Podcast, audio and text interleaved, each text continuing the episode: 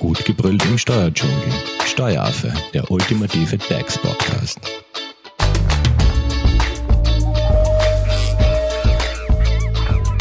Hallo und herzlich willkommen beim Steueraffen. Sommersonne, hitzefrei. Ein heißer Sommertag bringt ja auch arbeitsrechtliche Herausforderungen mit sich. Und welche das genau sind, das wollen wir in der heutigen Podcast-Folge erfahren.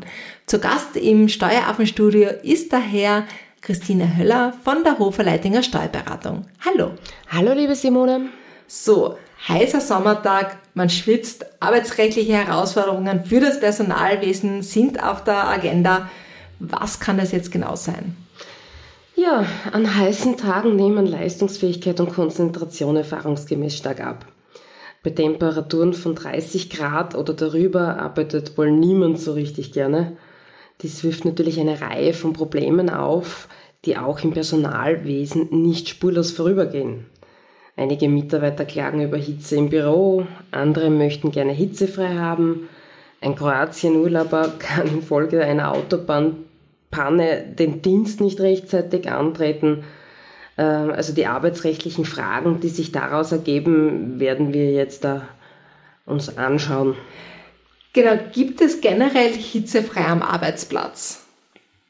Oder gibt es ein Recht auf hitzefrei? Grundsätzlich gibt es kein Recht auf hitzefrei. Die einzige Ausnahme ist natürlich die Bauarbeiter- und Urlaubsabfertigungskasse, kurz genannt BUAG. Also die haben im Schlechtwetter eben äh, das hitzefrei äh, drinnen. Aber ist man quasi als Dienstnehmerin äh, quasi berechtigt, dass man sagt, okay, es hat jetzt über 30 Grad, ich bleibe einfach daheim? Also es ist so, äh, sowohl bei geistigen als auch bei körperlichen Tätigkeiten leiden natürlich die Arbeitsqualität. Die Fehlerhäufigkeit und das Unfallrisiko nimmt zu. Wie gesagt, das österreichische Arbeitsrecht kennt grundsätzlich eben kein Recht auf hitzefrei, wie eben nur die Burg sonst äh, diese Ausnahme hat. Auch bei Temperaturen um die 30 Grad oder darüber hinaus sind Dienstnehmer nicht berechtigt, ihre Arbeit niederzulegen. Freiwillig kann der Dienstgeber seinen Dienstnehmern unter Vorzahlung des Entgelts aber hitzefrei geben.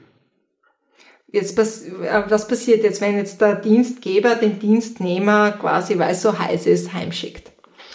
Ja, also schickt der Dienstgeber die Dienstnehmer von sich aus stunden- oder tagweise in die sogenannten Hitzeferien, ist fraglich, wie die dadurch ausfallenden Arbeitszeiten arbeitsrechtlich natürlich zu bewerten sind. Welche Möglichkeiten gibt es da zum Beispiel? Ja, also da gibt es einmal A, den Zeitausgleich. Bietet der Dienstgeber den Dienstnehmer eben an, an bestimmten Tagen zu Hause zu bleiben oder früher nach Hause zu gehen, dann liegt ein Zeitausgleich vor, wenn der jeweilige Dienst natürlich, Dienstnehmer natürlich ausdrücklich damit einverstanden ist. Dieser ist natürlich auch dann zu vereinbaren. Dann gibt es noch Urlaub. Also der Dienstgeber kann den Dienstnehmer anbieten, an bestimmten Tagen zu Hause zu bleiben. Dann haben wir eine klassische Urlaubsvereinbarung. Äh, wenn der Dienstnehmer natürlich damit ausdrücklich einverstanden ist. Urlaub muss man wieder aufpassen. Grundsätzlich gibt es nur Urlaubstage, außer ich habe natürlich mit meinen Dienstnehmern äh, immer schon auch den Urlaubskonsum so vereinbart, dass er stundenweise nehmen, also dass er die Möglichkeit hat, Urlaub stundenweise zu nehmen. Hat der Dienstnehmer diese Möglichkeit nicht, äh, stundenweise zu nehmen, dann ist, reden wir natürlich immer von einem ganzen Urlaubstag. Und dann haben wir noch die dritte Variante, eben es äh, bezahlte Dienstfreistellung.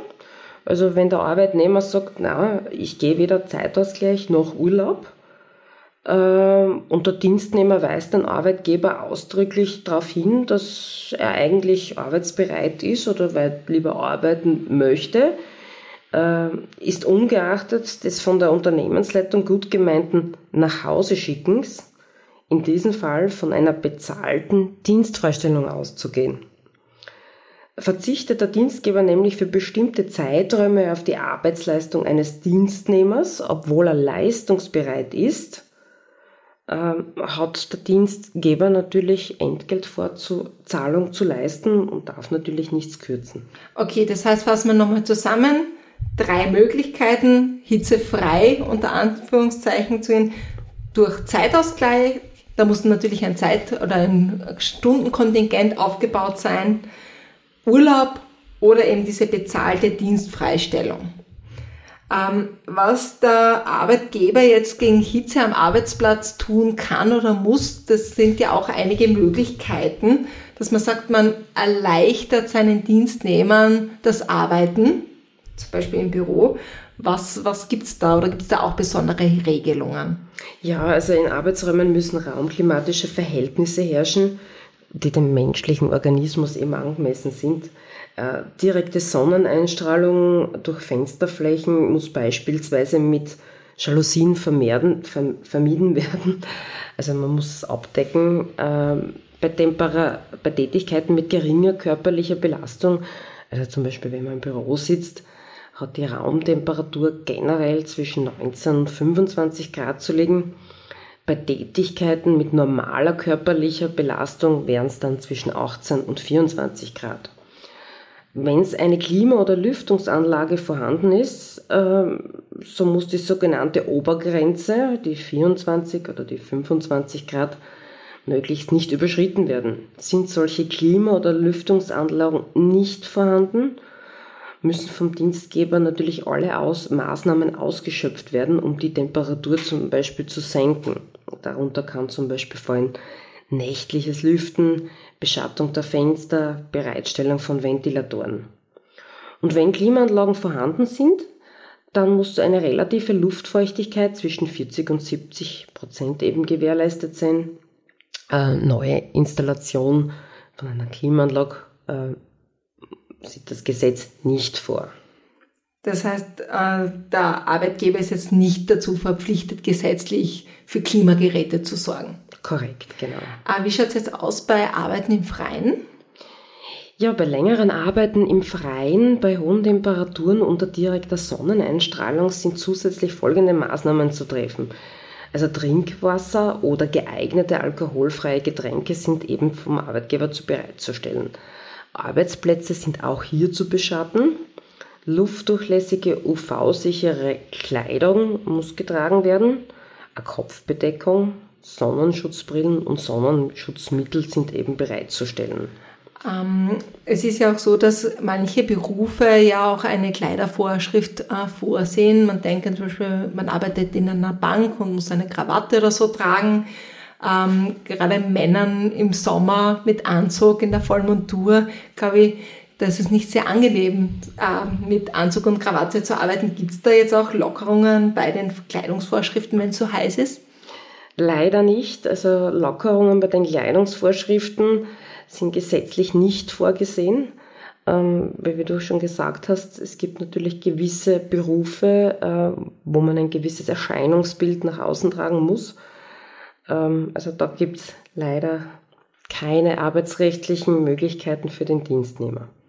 Wie schaut es jetzt aus mit ähm, zusätzlichen Regelungen oder Vorschriften, dass man sagt, ähm, man muss irgendwie eine Dusche zur Verfügung stellen oder Duschgelegenheiten? Es gibt zusätzliche Pausen, weil es so heiß ist. Ja, also Duschen sind eben nur für jene Arbeitnehmer zur Verfügung zu stellen, deren Arbeitsbedingungen eine umfassendere Reinigung als die Hände, der Arme und des Gesichts erforderlich machen.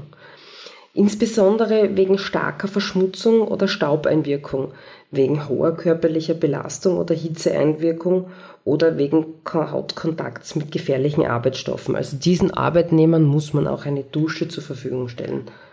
Okay, aber, aber ich möchte ganz nochmal kurz zurückkommen zu dem Thema äh, Kleidungsvorschriften. Äh, da ist mir noch was eingefallen.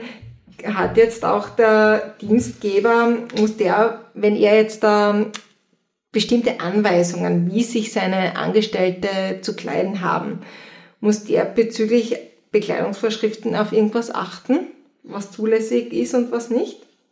Ja, also natürlich, also es kommt immer darauf an, wo der Angestellte äh, oder der Arbeiter eben arbeitet. Ähm, der Dienstnehmer ist zwar grundsätzlich frei in seinem Erscheinungsbild, doch kann der Dienstgeber unter bestimmten Voraussetzungen verbindliche Anweisungen bezüglich Kleidungsvorschriften erteilen, wenn ein gewisses Erscheinungsbild oder eine bestimmte Kleidung aus betrieblichen Gründen erforderlich sind. Ähm, das können Gründen der Sicherheit sein, Gründe äh, der Hygiene, zum Beispiel Krankenhaus- oder Lebensmittelherstellung. Ähm, es können auch wirtschaftliche Gründe sein, also eben schon, wie wir vorher gesagt haben, äh, Anwaltskanzleien, Banken oder äh, es kann auch ein Grund sein, dass die Unternehmensintegrität gewahrt wird. Zum Beispiel Flugbegleiter sind ein klassisches Beispiel. Das heißt, zu legere Kleidung könnte trotz Hitze vom Dienstgeber dann untersagt werden. Genau. Mhm. Äh, Gibt es jetzt auch ähm, Sonderregelungen äh, für Bau oder für die Baubranche? Ja, Wenn also, heiß ist. Du hast es kurz vorher angeschnitten. Genau, also die Burg, äh, die hat ein hitzefrei. Das ist im Schlechtwetter eben geregelt. Ab 35 Grad Hitze muss entweder ein kühlerer alternativer Arbeitsplatz gefunden werden oder das Arbeiten im Freien eingestellt werden. Die Entscheidung darüber obliegt dem Dienstgeber oder dessen Beauftragten. Ein hitzebedingter Schlechtwettertag liegt dann vor, wenn drei Stunden mit mehr als 35 Grad aufeinander folgen. Für die durch die Hitze entfallenden Arbeitsstunden gebührt dem Arbeitnehmer eben 60 Prozent äh, Anspruch aufs, auf den Lohn, die sogenannte Schlechtwetterentschädigung. Aber da will ich gar nicht näher eingehen, weil wir haben zum Thema Burg und Schlechtwetter ja auch eine extra Podcast-Folge gemacht. Die werde ich einfach für euch alle in der Infobox verlinken, damit ihr die natürlich nachhören könnt, wenn euch das Thema Hitze, Schlechtwetter am Bau noch gesondert interessiert. Ähm, Gibt es jetzt eigentlich äh, so Art Sommergoodies am Arbeitsplatz oder besteht auch ein arbeitsrechtlicher Anspruch auf ein Eis, wenn es heiß ist? Ja, also manche Arbeitgeber äh, bieten ihren Dienstnehmern einige Sommergoodies an, wie zum Beispiel Freibad, Saisonkarten, Gratiseis oder Kaltgetränke am Arbeitsplatz. Kann der Dienstnehmer darauf, dass er vom Arbeitgeber derartige Annehmlichkeiten erhält, einen gewohnheitsrechtlichen Anspruch, also eine Betriebsübung erwerben? Angesichts der Entgeltferne dieser freiwilligen Leistung ist dies kaum denkbar. Gemäß Rechtsprechung hat der Dienstnehmer auf folgende Zuwendungen keinen gewohnheitsrechtlichen Anspruch. Das ist die Gewährung zum Beispiel von Freimilch. Das heißt die Milch für den Kaffee? Nein, also das ist wieder woanders geregelt. Das heißt in Molkereien eigentlich. Äh, regelmäßige gewährte Zuschussleistung eines Dienstgebers zum Erwerb von Theater- oder Konzertabos. Also da kann er auch keinen Anspruch erwerben oder ähm, Einräumung einer ermäßigten Benutzung von städtischen Kinderbetreuungseinrichtungen. Ähm, das sind alles OGH-Urteile. Begründet werden diese OGH-Urteile, dass keine gewohnheitsrechtlichen Ansprüche vorliegen, im Wesentlichen damit, dass der einzelne Dienstnehmer in den Fällen entgeltferner Gutes nicht ohne jeden Zweifel davon ausgehen kann, dass sich der Dienstgeber künftig auf alle Zeiten zur Weitergewährung dieser Leistungen verpflichten möchte. Du bist auf der Suche nach einem Steuerberater? Dann bist du bei Hofer Leidinger Steuerberatung gut aufgehoben. Nutze jetzt die Möglichkeit eines kostenlosen Erstgesprächs. Denkbar machbar. Mehr dazu unter www.hoferleidinger.at. Bleiben wir beim Thema Sommergoodies am Arbeitsplatz. Ähm, wir haben jetzt einmal den arbeitsrechtlichen Anspruch quasi äh, kurz zusammengefasst. Wie schaut es jetzt abgabenrechtlich aus? Also wenn man jetzt da einen kostenlosen Freibadeintritt gewährt oder Getränke äh, den Mitarbeitern zur Verfügung stellt oder Gratis-Eis. Wie schaut es denn da steuerlich aus? Muss man da Abgaben oder Sozialversicherung für das Gratis-Eis zahlen? Also würde mal sagen, zum Beispiel ein kostenloser Freibadeintritt, äh, das wäre ein Sachbezug. Das heißt, das ist abgabenpflichtig. Das heißt, dass manche dieser Sommergoodies würden einen Sachbezug auslösen. Genau, also hier ist immer ganz genau eben zu differenzieren. Äh, also in diesem Fall liegt der abgabenpflichtige Vorteil aus dem Dienstverhältnis vor. Äh, diese Schlussfolgerung ist daraus abzuleiten, dass das BMF in vergleichbaren Fällen, zum Beispiel wenn der Dienstgeber ein Fitnesscenter bezahlt, äh, eben auch eine Abgabenpflicht besteht. Wie schaut es jetzt mit Getränke aus, die der Arbeitgeber seinen Mitarbeitern anbietet? Also da hat der Dienstnehmer wieder Glück oder der Arbeitgeber. Äh, diese sind wieder abgabenfrei. Äh, stellt der Dienstgeber im Betrieb einen Getränkeautomaten auf und können die Dienstnehmer die Getränke frei entnehmen, dann liegt grundsätzlich kein abgabenrechtlicher äh, oder abgabenpflichtlicher Vorteil aus dem Dienstverhältnis vor. Voraussetzung für die Abgabenfreiheit ist die abgegebenen Getränke eben nur im Betrieb verbraucht werden müssen.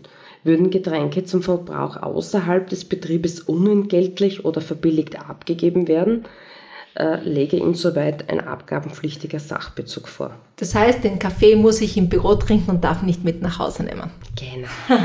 Wie schaut es jetzt mit dem Gratis-Eis aus? Muss also, ich dafür Steuern zahlen? Also auch hier braucht man dann eben keine äh, Abgaben zahlen. Freie oder verbilligte Mahlzeiten, die der Dienstgeber an seine äh, Dienstnehmer zur Verköstigung am Arbeitsplatz freiwillig gewährt, sind abgabenfrei.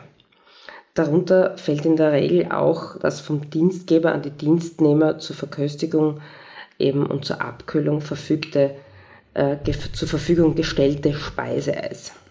Perfekt. Ich glaube, jetzt haben wir einen guten Überblick zum Thema Sommer, Sonne, hitzefrei bekommen und vor allem was das Gratis-Eis, das glaube ich jetzt auch schon am Kühlschrank auf mich wartet, ähm, betrifft. Wenn es jetzt noch zu dem Thema Fragen gibt, wie kann man dich am besten erreichen? Unter graz.hoferleitinger.at. Und weitere Fragen könnt ihr uns natürlich über unsere Social Media Kanäle stellen. Wir leiten diese gerne an Christine weiter.